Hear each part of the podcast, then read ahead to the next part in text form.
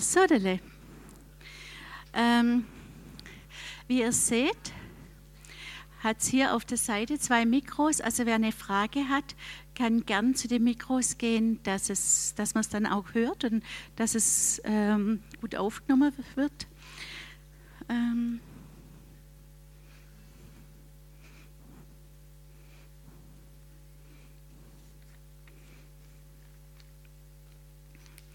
Machen wir aber erstmal die Frage, die ich hier gekriegt habe. Da ist eine Frage, ob das normal ist, dass man im Alter, ähm, bis zum Alter von drei Jahren oder fast drei Jahre keine Erinnerung hat. Ähm, das ist eigentlich normal. Also da kann sein, man hat nur so ganz einzelne Blitzlichter von, ähm, von der Zeit vor drei Jahren, aber das ist im Grunde normal, dass man da jetzt äh, keine oder ganz wenig Erinnerung hat. Manchmal hat man keine Erinnerung in dem Sinn, aber wie so eine Art Gefühl, äh, wo man einfach das, das, Gefühl hat, da könnte was gewesen sein, aber man hat keine Erinnerung. Und ähm, da kann man einfach auch mal so ein Gefühl äh, zu Jesus bringen und sagen, ähm, gibt es da irgendwas dazu zu sagen oder willst du da was dazu zeigen? Wenn natürlich äh, vor dem Zeitpunkt ein traumatisches Erlebnis vorgefallen ist, dann ist es oft so, dass man nur die Auswirkungen hat.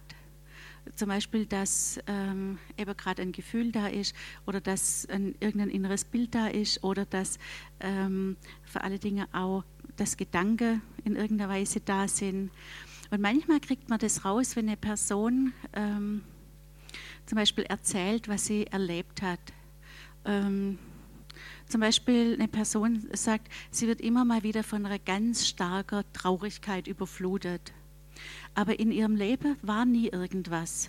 Also ihr Leben war immer, also die Eltern, die, die haben das echt gut gemacht und die waren da und äh, sie ist wirklich liebevoll aufgewachsen und äh, bis auf das, was auch immer mal wieder einfach sein kann, war eigentlich nichts.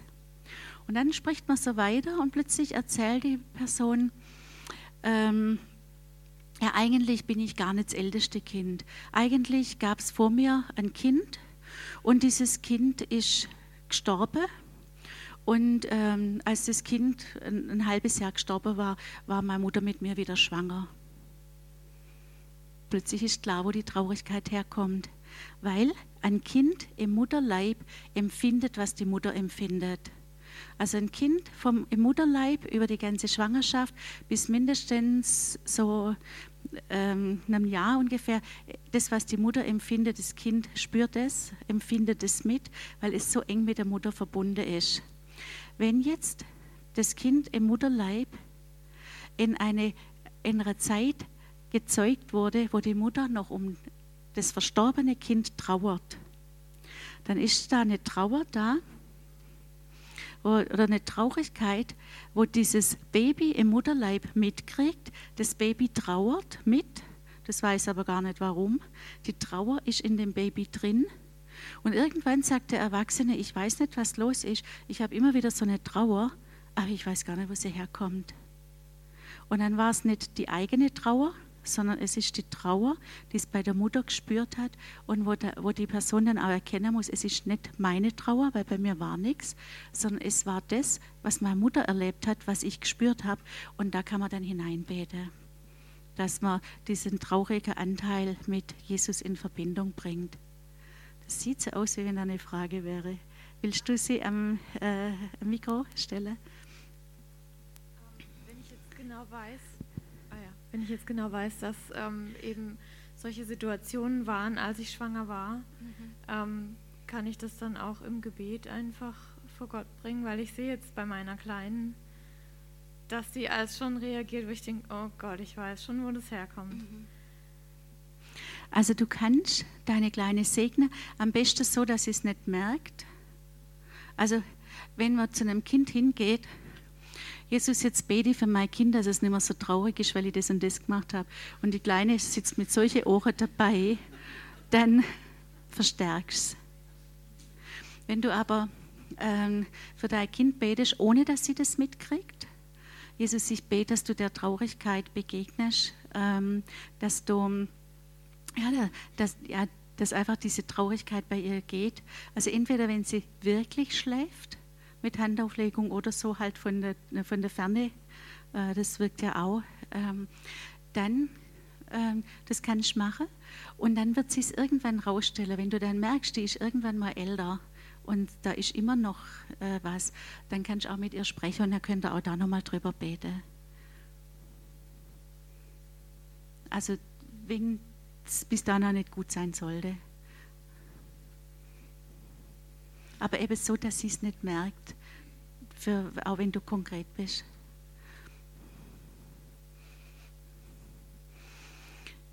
Ähm, genau. Also die Frage war eben, wie kann man gezielt herausfinden, ob es ein früheres traumatisches Erlebnis gab, wenn man keine Erinnerungen hat, aber ein paar Symptome, die genannt worden sind, äh, ja, es kennt ja vielleicht auch jeder. Also da kann einfach von der Lebensgeschichte her was sein. Da kann man auch gucken, wie sieht es bei den Eltern aus, war da was, ähm, das rübergereicht hat in, in die eigene, ins eigene Leben.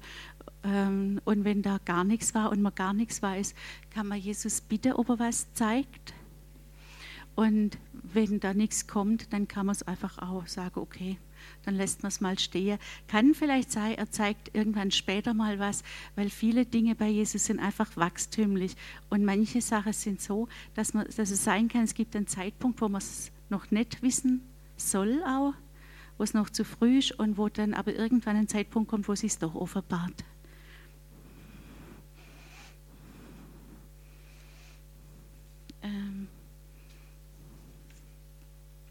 Dann haben wir eine Frage. Was sagen Sie zum Thema Stabilisierung und inneres Kind von Frau Redemann? Ich habe dieses Buch jetzt selber noch nicht gelesen von ihr, wobei ähm, die Luise Redemann im Punkt Trauma ähm, Forschung ähm, sehr, ähm, also eine von denen ist, die da wirklich ein totales Herz dafür hat, sehr aktiv dran ist, da wirklich auch Menschen zu helfen und ähm, sie ähm, gute Dinge auch entdeckt hat in dem ganzen Bereich. Ähm, Stabilisierung haben wir gehabt, ist unheimlich wichtig, wenn jemand äh, traumatisiert ist. Und innere Kinder, das ist eigentlich das, was man auch als emotionale Persönlichkeitsanteile äh, an sieht und die wir als Christen mit Jesus in Verbindung bringen. Hier steht dann noch, was ist mit Feen, Fantasiewesen als innere Helfer? Es ist so, man muss einfach äh, sagen, ähm, die Luise Redemann ist nicht, ist nicht gläubig und ist aber an diesem Thema sehr dran, mit auch noch einige andere. Und sie kann natürlich nicht diese innere Anteile mit Jesus in Verbindung bringen weil sie ja selber Jesus nicht kennt. Sie benutzt dann zum Teil, dass, sie, dass dann irgendeine Fee hilft, dem inneren Anteil oder ein, ein Fantasiewesen oder irgendein innerer Helfer, der für die Menschen da ist. ist man muss es von ihrer, von ihrer Sicht aus sehen. Sie will den Menschen helfen und sie ist nicht gläubig. Ähm, was will sie anbieten? Aber wir haben Jesus und wir arbeiten nicht mit innere Fee oder Fantasiewesen, sondern wir arbeiten mit Jesus. Wir arbeiten, ja, bringen eben äh, die innere Anteile mit Jesus zusammen. Wenn jetzt jemand in einer Traumatherapie ist, bei, einem, bei jemand, der nicht gläubig ist, und der sagt, oh, jetzt müssen wir die inneren Anteile mit irgendwelchen inneren Helfer zusammenbringen. Dann könnt ihr eins machen. Man sagt, okay, mache ich. Mm, ich wünsche mir einen Löwe. Und ihr wisst, wer der Löwe ist. Aber der Therapeut weiß es ja nicht. Versteht ihr? Da können wir auch klug sein und einfach das, was uns hilft, nehmen. Oder du sagst, okay, ich, äh, ich nehme einen inneren Helfer, aber da hätte ich gerne ein Lamm. Also ich, und das kann man ja frei wählen, was man da nimmt. Man kann auch vielleicht äh, sagen, ähm, ich nehme einfach andere Dinge, die Jesus für uns bedeutet. Das ist das Brot des Lebens. Ja, dann esse ich da ein Stück Brot und du gehst innerlich in Verbindung mit Jesus Aber das weiß der Therapeut nicht. Der denkt halt, naja, dir tut halt das Brot gut. Versteht ihr? Da, also man kann mit dem arbeiten man, man, und wir können einfach das, was Jesus an Symbole für uns ist, einbringen, ohne dass man da jetzt. Es, es ist so, man kann manchmal den Therapeuten das auch sagen aber ich habe zum Beispiel von einer äh, Frau gehört, die hat zu ihm gesagt, ja, wenn Jesus zu mir redet, dann sagt er, wenn Sie das nochmal zu mir sagen, muss ich Sie in Klinik einweisen. Das ist krass und da muss man einfach dann klug sein. Ähm, und dann eben wirklich mit, eventuell eben mit Jesus als Lamm, Jesus als, äh, oder äh, eben die Symbolik von Jesus dann nehmen.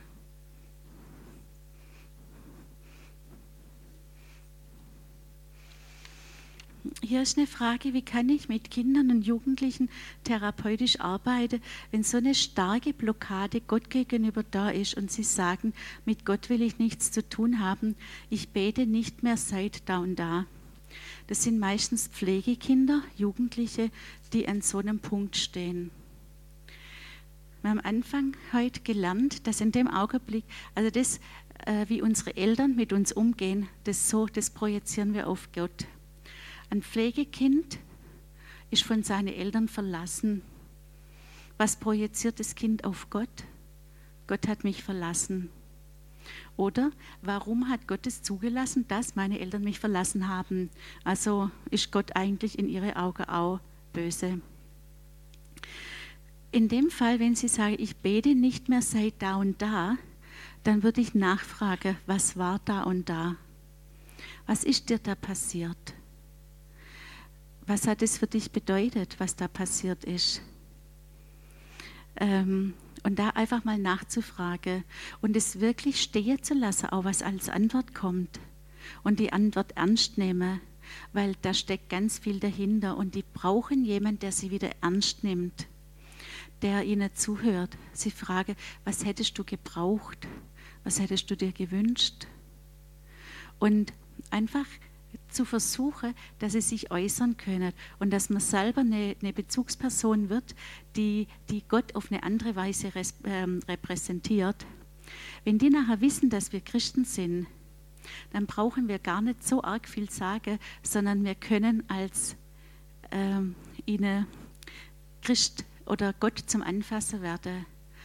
Äh, und später kann man dann sagen, schau mal, deine Eltern, die waren gar nicht gläubig. Und so handelt Gott nicht. Und man ist selber ein Brief Christi. Ähm, generell ist es so, mit Jugendlichen und mit Kindern äh, ist die Arbeit nochmal eine andere. Und zwar, man, man arbeitet also eigentlich mit Kindern und Jugendlichen nur an dem Bereich, der jetzt vielleicht aktiv gerade hochkommt, wo, den sie selber hervorbringen. Man, äh, man erinnert sich nicht an irgendwelche Dinge, die, die jetzt vielleicht gerade gar nicht aktuell da sind. Und man, hat, man steckt viel Arbeit in Stabilisierung, Ressourcen, man stärkt ihr Selbstwert, man, man guckt, dass sie einfach ein stabiles Leben haben. Und oft fängt man mit der eigentlichen Traumaaufarbeitung erst an, wenn sie älter sind. Also wenn sie aus dem jugendlichen Alter draußen sind. Aber das ist manchmal auch eine, eine Sache, wo man bei, jeder ein, bei jedem Einzelnen erspüren muss, was ist jetzt für das Kind dran oder den Jugendlichen, der vor mir ist. Ähm, was braucht der gerade? Ganz oft ist so, also jeder hat in dem Bereich für sich selber die Verantwortung. Und wenn, wenn jeder auch, also der, jeder Betroffene in sich spürt, was brauche ich, das spürt, du, du spürst genau, was du als nächstes brauchst. Und so auch die Kinder, was brauchen sie? Und die brauchen oft erstmal Liebe und Geduld und, und jemand, der ihnen wirklich äh, auch da ist, auch wenn sie mal ganz garstig sind und so weiter, was natürlich oft auch echt schwierig ist. Und einfach dann erstmal ähm, ihnen vorzuleben, wie eigentlich, was eigentlich Jesus, wie Jesus wäre oder wie er mit ihnen umgehen würde, so wie man es halt vermöget. Mhm. Ist die Frage soweit erstmal beantwortet?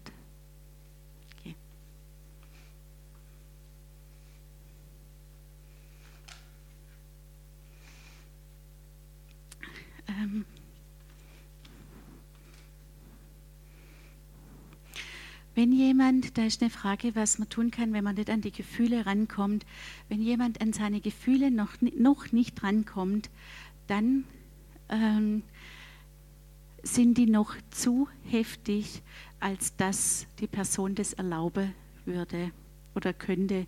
Also die, äh, die dürfen auch noch nicht offenbar sein. Da fängt man erst auch mal zu gucken, was ist Stabilisierung.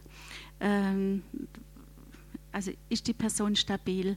Ähm, sind da Gefühle, die vielleicht schon kommen dürfen, weil, einfach, äh, weil sie stabil ist? Hat sie gelernt, diese Gefühle, wenn sie kommen und sie überfluten, auch zu distanzieren? Und ähm, im Allgemeinen ist, sind vielleicht nicht alle Gefühle da, aber im Gespräch merkt man plötzlich, da kommt doch irgendwo ein Gefühl. Und dann kann man mit dem anfangen und dieses Gefühl dann mit Jesus in Verbindung bringen. Ähm, dann ist die Frage, ob man nicht alle ein kleineres oder ein größeres Trauma erlebt haben und nicht alle traumatisiert sind. Ähm, leider muss man wirklich sagen, dass sehr, sehr viele Menschen bei uns traumatisiert sind, weil sehr viele, wir sind alle äh, äh, aus dieser Kriegsgeneration und es äh, weiß man heute, dass diese Traumatisierung bis, in, bis zur heutigen Zeit geht. Und sehr viele von uns sind traumatisiert. Und blöderweise könnte man jetzt dann anfangen, wo das Verständnis größer wird und äh, wo auch die Familie wieder intakt sind. Man könnte jetzt anfangen, Kindern eine gute Bindung zu geben und dass sie wirklich gut aufwachsen. Und jetzt fängt man mit der Gender-Gaga an. Sorry, aber es ist einfach so. Und damit, wenn das sich durchsetzt und auch die, die Kinder sehr früh schon in Kita kommen, und, und es ist so, es gibt Familien, die müssen ihre Kinder früh in die Kinderkrippe geben. Das ist gut, wenn sie das können, da will ich auch gar nichts sagen. Aber dass Mütter, die eigentlich gerne daheim bleiben würden, von der Gesellschaft dann abgestempelt werden und äh, als faul und hinterwäldlerisch und sonst was dargestellt werden, wenn, weil sie sagen, sie bleiben jetzt erstmal bei ihren Kindern.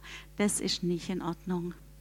Und für die Kinder ist es wirklich gut, wenn sie zumindest die ersten drei Jahre ihre Eltern haben.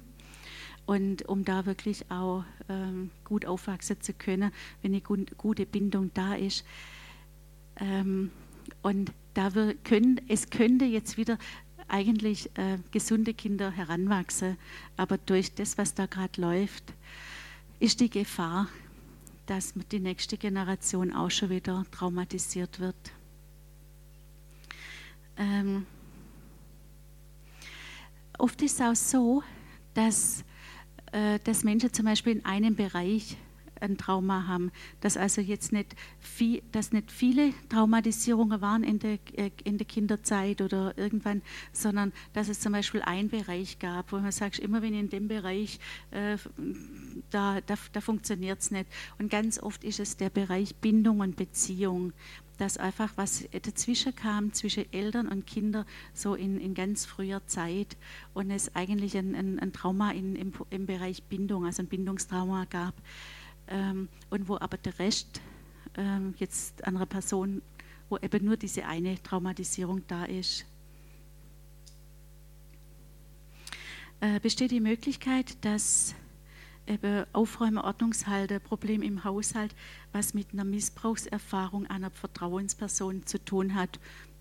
Das kann möglich sein. Da muss man dann sehen, was sind da für die Gedanken, Verknüpfungen da gewesen. Da müsste man genauer hingucken. Ähm, es wäre möglich. Es muss nicht sein, aber es wäre möglich. Ähm, wie schafft man es mit Gefühlen zum Beispiel von Wut, dass man die nicht in einer Situation zum Beispiel mit den Kindern, dass es da nicht verhältnismäßig hochschwappt? Ganz oft gibt man an die, an die eigenen Kinder das weiter, was man selber erlebt hat. Und wenn man selber von den Eltern angeschrien wurde, dann kann es sein, wenn der Stress zu hoch ist, man gibt es weiter. Ähm, was da helfen kann, ist wirklich mal hinzusitzen und wie ich am Anfang gesagt habe, einen Wutbrief zu schreiben. Wirklich die ganze Wut mal vom Herzen zu schreiben. Manchmal braucht es fünf oder zehn Briefe und hinterher durch das Schredder lassen, einfach nur um das mal zu artikulieren, um das rauszubringen ähm, und, und die Wut loszukriegen, um dann eben sie nicht daraus äh, raus, rauszulassen, äh, wo es jemand gar nicht betrifft. Gut, manchmal ist es ja auch so, dass Kinder einen auch reizen. Ähm, und manchmal muss man einfach sagen, manchmal haben Kinder Lust auf, vor allen Dingen ein bisschen größere Kinder, die lesen ja gern mal so Kinderkrimis. Und manchmal haben sie Langeweile. Und manchmal haben sie einfach Lust auf Krimi live. Und was bietet sich da besser an, als Mama oder Papa einfach so zu reizen? Und man weiß genau, wie weit man gehen muss, dass sie oben ausgeht und was passiert dann. Ähm, da kann man auch mal gucken, inwieweit da vielleicht auch eine gewisse Langeweile bei Kindern dahinter steckt. Warum macht das Kind das? Äh, oder ist es wirklich so, dass, dass da jetzt einfach kindliche Ungeschicklichkeit dahinter war und, und nichts Böses vom Kind dahinter stand und es wirklich rein an einem selber liegt, weil, weil man gerade so im Stress ist und man das so gelernt hat und dann geht es oben raus. Wie erobere ich meinen freien Willen zurück, der nie sein durfte oder ähm, abgewürgt wurde? Ähm, ein Teil, wie man zum Beispiel selber immer wieder gucken kann nach seinem freien Wille, das ist, was, die Frage, was würde ich aus meinem Herzen her am allerliebsten tun? Und das sich auch mal hinzusetzen und das aufzuschreiben oder immer wieder zu erforschen, was würde ich von meinem Herzen am liebsten tun und was musste ich immer tun. Auch das mal eine Spalte, was musste ich tun und was würde ich am liebsten tun. Weil das, was wir in unserem Herzen haben, da müssen wir wieder zurück, weil da liegt, einmal wohnt da ja eventuell auch Jesus, der, uns, der zu uns redet, aber da liegt auch das, was eigentlich mein freier Wille äh, ja, ähm, vorantreibt. Ähm, was ich von meinem Herzen her am liebsten tun würde, ist ja das, was mein freier Wille auch beinhaltet. Und so kann man einfach immer wieder für sich selber innehalten, was würde ich jetzt tun? Was bin ich gelernt worden, was muss ich tun, was für Gedanken habe ich, aber was würde ich eigentlich gern tun und sich so seinen freien Wille wieder zurückerobern. Und es kann auch sein, dass man da auch mal ein Beratungsgespräch braucht, wo man an dem Punkt einfach mal miteinander arbeitet. Und dann haben wir hier noch eine Frage. Wie lange dauert im Durchschnitt eine Traumaaufarbeitung, Traumatherapie?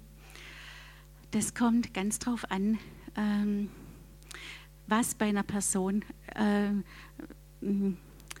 wie oft sie traumatisiert ist, wie stark sie traumatisiert wurde, wie viele Anteile es gibt, wie viele Gefühle abgespalten wurde, ist immer wieder in, in, in jedem Alter mehrmals was abgespalten worden oder wie, wie stark sind auch bestimmte Verhaltensweisen ähm, verankert. Also man sagt, es kann gut drei bis vier Jahre dauern, wobei es ähm, manchmal auch so ist, dass es jemand am Anfang auch am Anfang sehr auffühlend ist und dann dann mit der Zeit aber merkt, jetzt fängt es an zu greifen, jetzt wird es immer besser.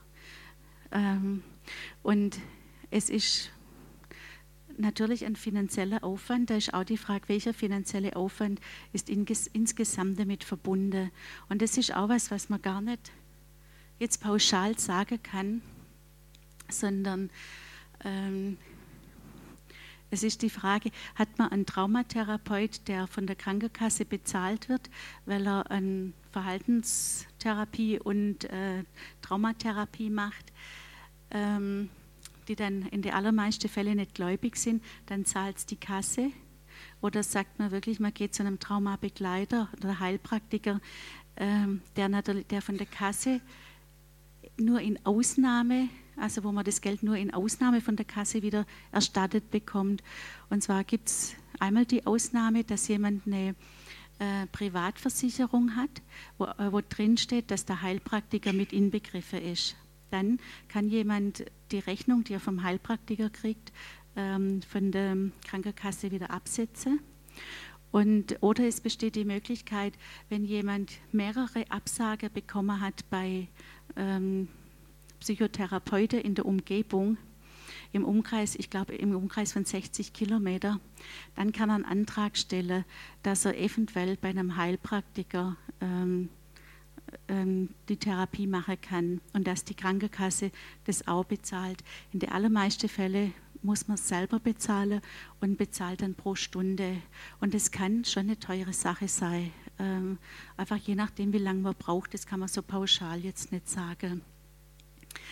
Ähm, die Heilpraktiker für Psychotherapie, da ist es so, ähm,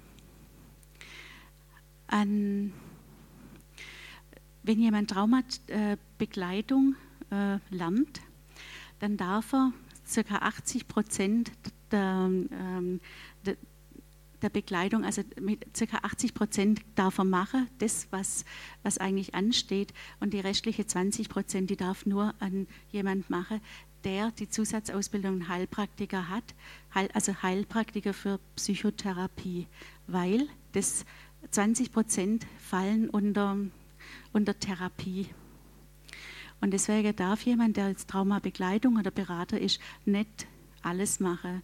Das kann also sein, wenn jemand einen Traumabegleiter findet, dass er für die letzten 20 Prozent mit dem zusammen zu zu einem Heilpraktiker für Psychotherapie gehen sollte, um diesen Therapieanteil noch ähm, äh, ja, äh, zu machen. Und die Heilpraktiker für Psychotherapie, die meisten, die ich kenne, auch die wir im Nestli, die wir die Ausbildung haben und den Therapieschein haben, wir haben ähm, zum Beispiel äh, in, bei bei Ignis gelernt, also ein, Kurs und dann viel, viel, viel im Eigenstudium wirklich nur Psychotherapie gelernt. Also da ist äh, nichts Komisches dahinter. Ähm, muss man sich also keine Sorge machen, sondern es ist wirklich einfach dieses äh, psychotherapeutische Wissen, das man einfach haben muss und das man alles gelernt hat, um dann nachher auch mit den ganzen anderen psychischen Krankheiten äh, Bescheid zu wissen, hat dann seine Prüfung gemacht und hat den Therapieschein bekommen und kann dann auch wirklich die, die ganze Bandbreite dann eben auch im Traumabereich abdecken. Und da besteht eben die Möglichkeit, dass eventuell die Krankenkasse einen Zuschuss beisteuert. Habt ihr noch weitere Fragen? Ich habe keine Zettel mehr mit Fragen drauf. Ähm, wenn vielleicht an, ans Mikro.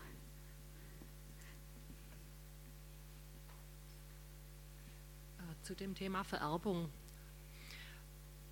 Wenn jetzt mütterlicherseits ist mir das schon klar, dass ja. das dann einfach das Kind übertragen kriegt. Wenn jetzt aber von der väterlichen Seite was, was in der Familie ist, kann das genauso vererbt werden? Also das ist genauso, mhm. oder? Also es kann von der väterlichen Seite genauso vererbt werden, weil man mittlerweile festgestellt hat, dass es gibt Traumata, die sogar über die Gene vererbt werden. Und wenn aber diese Begegnungen mit äh, dann nachher wirklich in der Traumaaufarbeitung waren und mit Jesus waren, dass man dann richtig aussieht, dass es im Gehirn Veränderungen gibt wieder und dass das wieder, also dass das wirklich Einfluss hat, hat man medizinisch festgestellt. Manches Mal ist wirklich so, die Medizin stellt fest, was die Bibel schon lange weiß. Und das finde ich immer so faszinierend. Ja, bitte, bitte ein Mikrofon. Eine Frage zu der Traurigkeit. Also das eine wäre mit der Tochter, die traurig ist, weil die Mutter eigentlich die, die Traurigkeit, also äh, dass das Kind das spürt im Mutterleib, ja. wie das ist, wenn jetzt der Tod halt nicht durch Krankheit oder sonstiges zustande kam, sondern halt einfach, weil die Mutter in einer verzweifelten Lage war.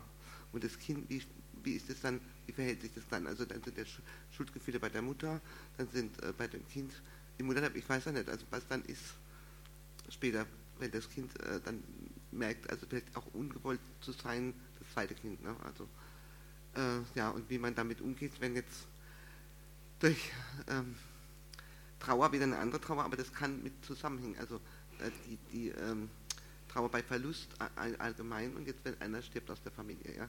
Jetzt in dem Fall der Vater. Und ähm, wie kann ich jetzt das Kind, wenn die jetzt, sagen wir mal, nicht normale Traurigkeit hat, sondern in Depressionen befindet? Ja, an dem Punkt äh, wollte ich wissen, was man da machen kann. Also bei, ich fange, ich, ich zäume das Pferd jetzt von hinterher auf.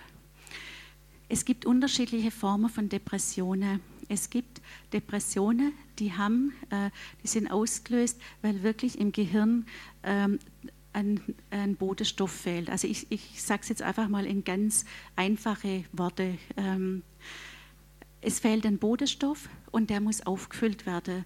Und in dem Augenblick, ähm, wenn dann die Menschen Antidepressiva bekommen, wird dieser Bodenstoff aufgefüllt und es geht ihnen besser.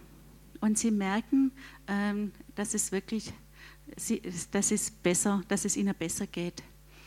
Und es gibt aber auch Depressionen, die eben ähm, durch die Lebensereignisse ausgelöst worden sind.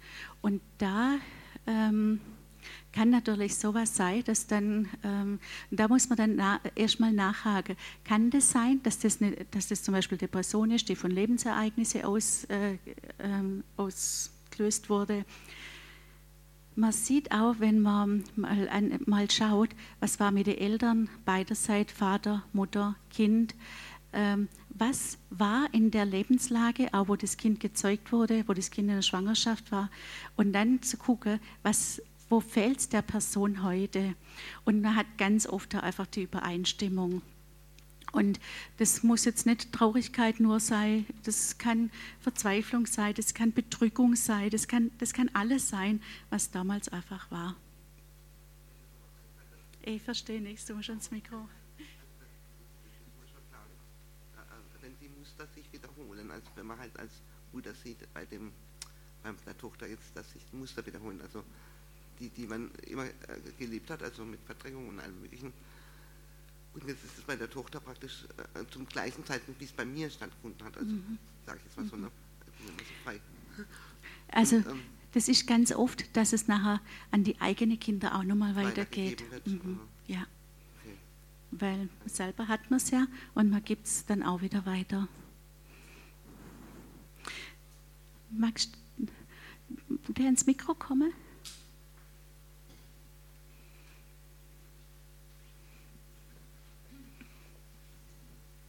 Ja, ich hoffe jetzt, dass ich mich nicht irgendwo verhört habe. Äh, zu Beginn hieß es, äh, ein Traumata kann nicht verarbeitet werden. Und äh, in der weiteren Folge kam dann eine Aussage, äh, die Auflösung des Dramas. Das ist für mich jetzt ein Widerspruch. Mhm. Äh, Gibt es zwei verschiedene Komponenten oder habe ich mich verhört oder ja. Ja, okay, ist gut, dass du nachfragst. Ähm, wenn jemand traumatisiert ist und ähm, damit eigentlich nicht einfach sagt, naja, so bin ich halt, äh, und da nichts damit macht, dann wird, sich, dann wird das Trauma sich nicht auf, also dann ähm, wird es bleiben. Wenn aber jemand sagt, hey, ich habe erkannt, das ist ein Trauma und ich verstehe jetzt auch, woher es kommt, dann kann man damit arbeiten und dann ähm, gibt es eine Chance, dass einfach, ähm, ja, dass es den Leuten anfängt besser zu gehen, dass die Gefühle dann verarbeitet werden können.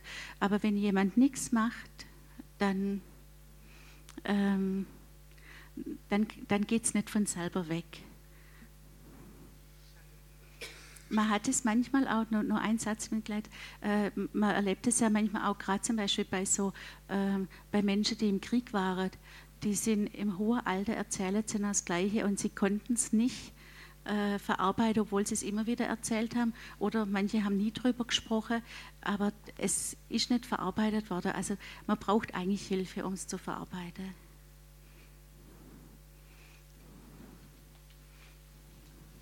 Kann ich als Lehrerin äh, in meiner pädagogischen Arbeit präventiv arbeiten? Außer jetzt Sachen wie Selbstbewusstsein stärken und Gefühle zulassen, solche Sachen. Ähm, es ist, ich denke, du kannst eigentlich nur gucken, dass du die Ressourcen störst, äh, stärkst. Entschuldigung, stärkst, ähm, dass du die Kinder stabilisierst, dass du sie ermutigst, nett miteinander zu sein, also kein Mobbing und so Sachen. Ähm, du brauchst eigentlich, muss es über die Eltern laufen. Gerade bei Kindern muss es immer über die Eltern laufen, inwieweit da die Eltern dann auch offen sind. Äh, äh, wo kannst du vielleicht ein Kind irgendwo beschützen äh, in, durch ein Elterngespräch, kannst du probieren, aber arg viel mehr kannst du nicht machen. Und natürlich für die Kinder beten, das ist auch immer. Und ansonsten, also bei Kindern ist immer gut, sie einfach total zu stärken. Oft hilft ihnen auch Sport, weil durch den Sport, durch die Bewegung ähm, werden sie runtergeregelt. Das tut ihre Emotionen runterregeln. Das ist bei Kindern manchmal einfacher, wie wenn du sagst, sprechen mal oder so, sondern einfach Bewegung, viel Bewegung.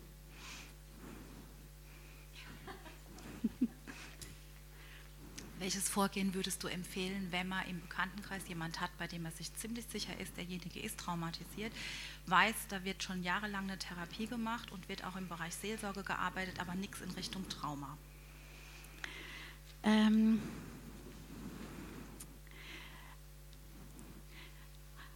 du könntest einfach mal fragen, dass du sagst, du, hast du schon mal was von dem Thema Trauma gehört? Und dann kann sein, die Person sagt, nee, habe ich noch nie was davon gehört. Äh, und dann gucken, wie reagiert sie drauf, ist sie offen drauf und dann vielleicht ähm, äh, zum Beispiel die, äh, von, äh, vom Nestli, die Ursel Roderus, die hat ein, ein, Buch geschrieben mit einer Betroffenen zusammen, ähm, Leben wie ein Königskind, nee, berufen zum Königskind. Äh, und vielleicht so jemand mal so dann frage, ob er so ein Buch gern möchte, einfach mal nachhaken, ob die Person schon mal was darüber gehört hat. Weil dann merkst du ganz schnell, äh, sagt die, nee, was ist das? Und dann vielleicht sogar ein bisschen versuchen zu erklären. Es ist immer schwierig. Ähm, wenn du gleich zu viel sagst, dann kann es sein, du schockst die Person. Und daher ist mal so vorsichtig frage, du, was macht ihr denn? Äh, oder wie geht es dir denn? Und äh, äh, hast du über ein, kann das sein, dass du da mal was, irgendwas äh, in die Richtung, hast du schon mal was davon gehört und so dann langsam versuche da einzusteigen. Und sonst noch Fragen?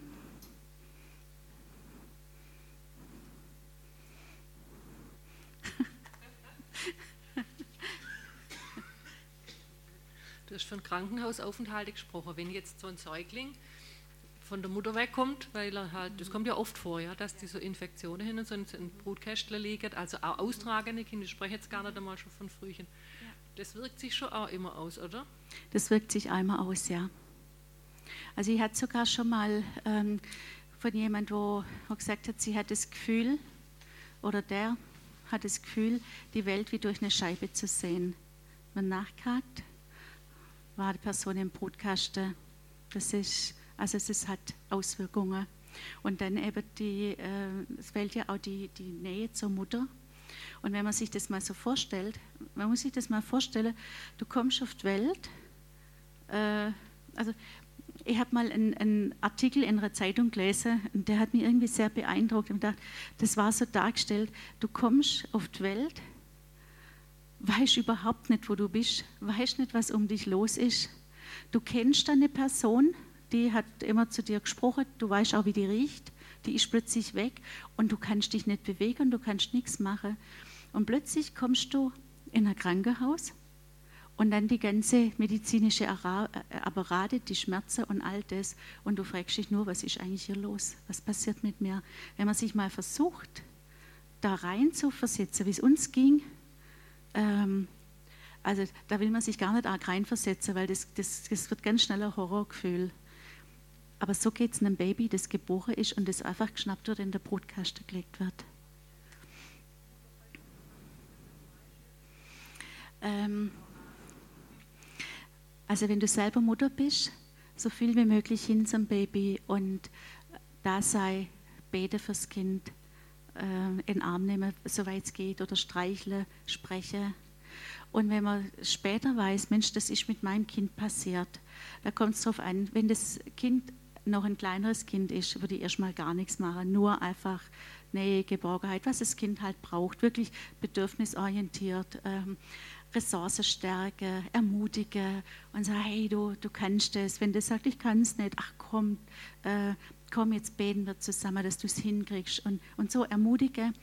Und wenn sie älter sind, dann kannst du damit spre dann drüber sprechen und sagen, du, das war damals so und so und das ließ sich nicht ändern, es tut mir so leid und äh, mm, da beten wir jetzt. Nicht.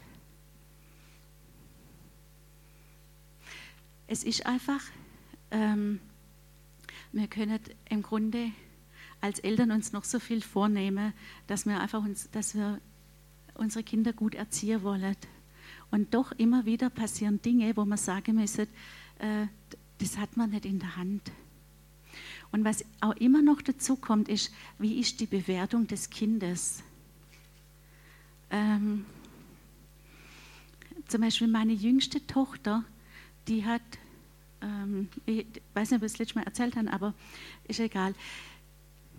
Als die ganz klein war und ihr erstes Eis bekommen hat, da haben wir gedacht, wir tun ihr was Gutes, wie ihre Geschwister auch, die sind alle begeistert von Eis. Und ich bin es auch. und, wir, und die kriegt dieses erste Eis und die fand es so grässlich, die war so empört, so eine kalte, blöde Materie, die man ihr da gibt. Wie kann man denn nur? Die war so sauer. Äh, ihre Bewertung war, das ist kalt, das ist doof, das ist grässlich. Sie mochte das nicht. Also sie hat eigentlich was Gutes gekriegt, aber die Bewertung von ihr war, war, äh, war, war einfach negativ. Und das ist eben auch immer das. Es kann sein, dass, man, dass Eltern was Gutes geben wollen und Kinder nehmen es negativ. Aus irgendeinem Grund. Sie mag heute noch nicht besonders gern Eis. Also, ich hätte ihr damals eine, eine trockene Nudel geben müssen. Das hat sie mögen. Aber, aber woher weiß man das, wenn man so ein kleines Kind hat, das gerade am Entdecken ist? Und das ist eben oft auch bei Kindern. Einfach, es kann sein, zwei Kinder erleben dasselbe die Bewertung beim einen ist negativ und die Bewertung beim anderen ist es nicht. Deswegen ist auch manchmal so, dass Geschwister unterschiedlich sind. Oder auch was wir am Anfang hatten. Das eine Kind, Mama war da. Das andere Kind hat gelernt, ich bin alleine. Ähm, es ist, ist, immer das, wie erlebt jemand, wie empfindet jemand, wie, bewer wie, wie bewertet er es.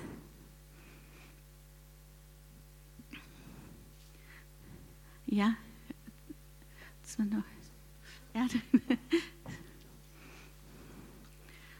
Ich habe auch noch eine Frage, wie kann ich einer Person helfen, die traumatisiert ist, immer wieder von ihrem Trauma erzählt, mhm.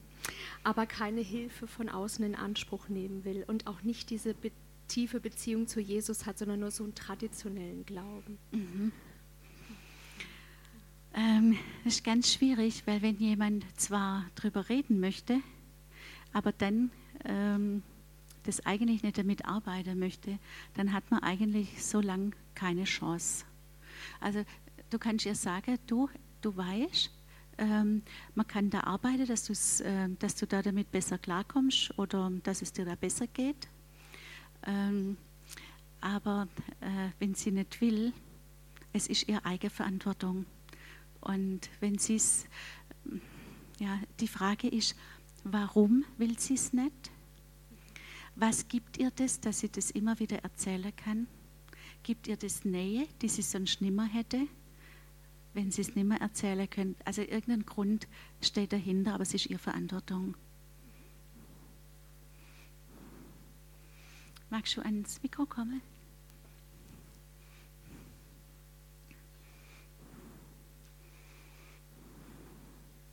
Als du es sagtest mit, äh, mit der Frühgeburt bzw. Brutkasten, mhm. ich selber bin zu früh geboren mhm. oder wurde zu früh geboren und war im Brutkasten. Mhm.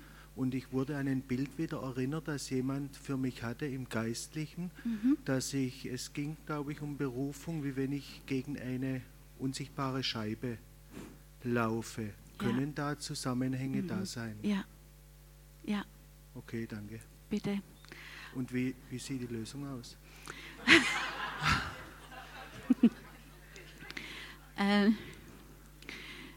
dass du Jesus bittest, Also du könntest, zum, in der Beratung wird man es zum Beispiel so machen, dass man ähm, dieses kleine, das ja in dem Brutkasten lag, in dem Fall ist es ja emotional trotzdem auch verträglich für dich.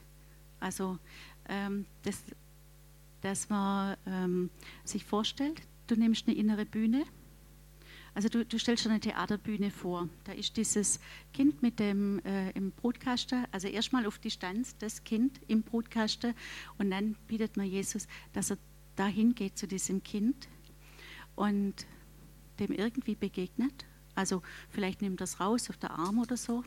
Also müsste man sehen, vielleicht macht er was anderes. Nimmt es raus und dann guckt man, dass du innerlich wieder zugehst. Dass du selber auf die Bühne gehst zu Jesus vielleicht gibt es noch ein kurzes Gespräch und dass du dann ähm, eben da dazu kommst und es kann sein, du nimmst das Kleine auf den Arm und plötzlich sagst, ah ja, okay, es ist wie integriert, es ist plötzlich weg. Das heißt, es ist wie integriert und, ähm, und du merkst plötzlich, es verändert sich was. Also das Kind muss im Prinzip wie innerlich aus dem Podcast raus dass Jesus das rausholt. Es kann aber auch sein, du betest und Jesus macht was ganz anderes. Das ist natürlich schwierig. Das kann sein, dass es so ist. Kann sein, Jesus macht was ganz anderes. Ähm, ich wüsste jetzt gerade nicht was, aber okay. es ist manchmal auch erstaunlich, was, äh, wie Jesus dann einfach da, da, damit umgeht. Aber auf die Art und Weise ähm, kann, man, kann man da damit arbeiten. Ja.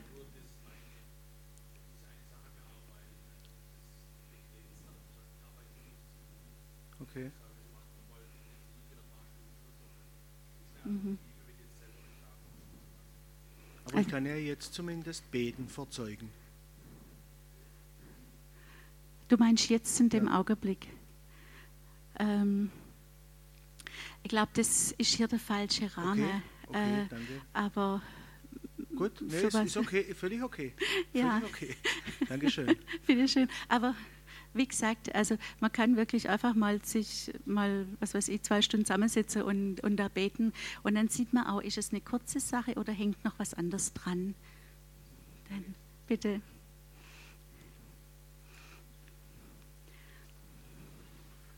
Also zum Brutkasten, wenn jetzt die Kinder, also beide im Brutkasten, Zwillinge, Du musst schnell ran, wir verstehen die beiden im Brutkasten waren, wenn die jetzt, sagen wir mal, äh, also wenn ich so mal ähm, als Erinnerung habe, das habe ich oft gehabt, also mit dem Kopf gegen die Wand schlagen. Ne? Mhm.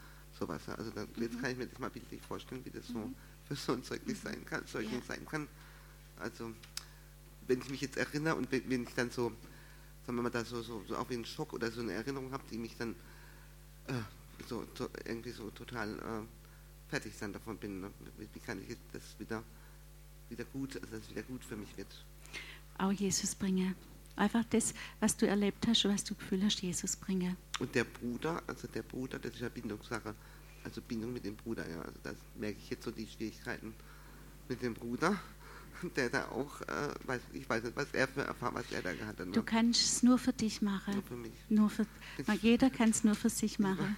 Über, mhm. den anderen aber ja. ich kann für die Familie man, beten, das kann ich ja machen. Das ne? kannst aber du kannst nicht für den Bruder mitmachen, nee. nur für dich. Aber du kannst für ihn segnen, für ihn beten, beten aber nur für dich selber. Okay, mhm. Mhm. danke. Bitte.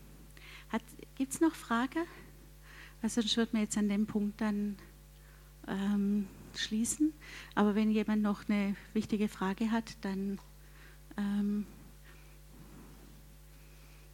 okay, dann würde ich so machen dass ich jetzt noch bete und euch einfach segne. Ja?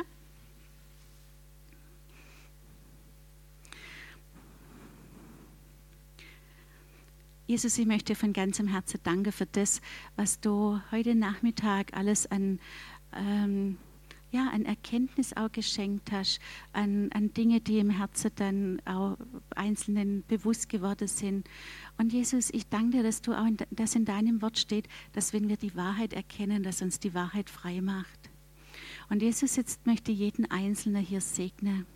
Und ich danke dir, dass du ein Gott bist, der total individuell ist und der mit jedem persönlich seinen Weg geht, seinen persönlichen Weg.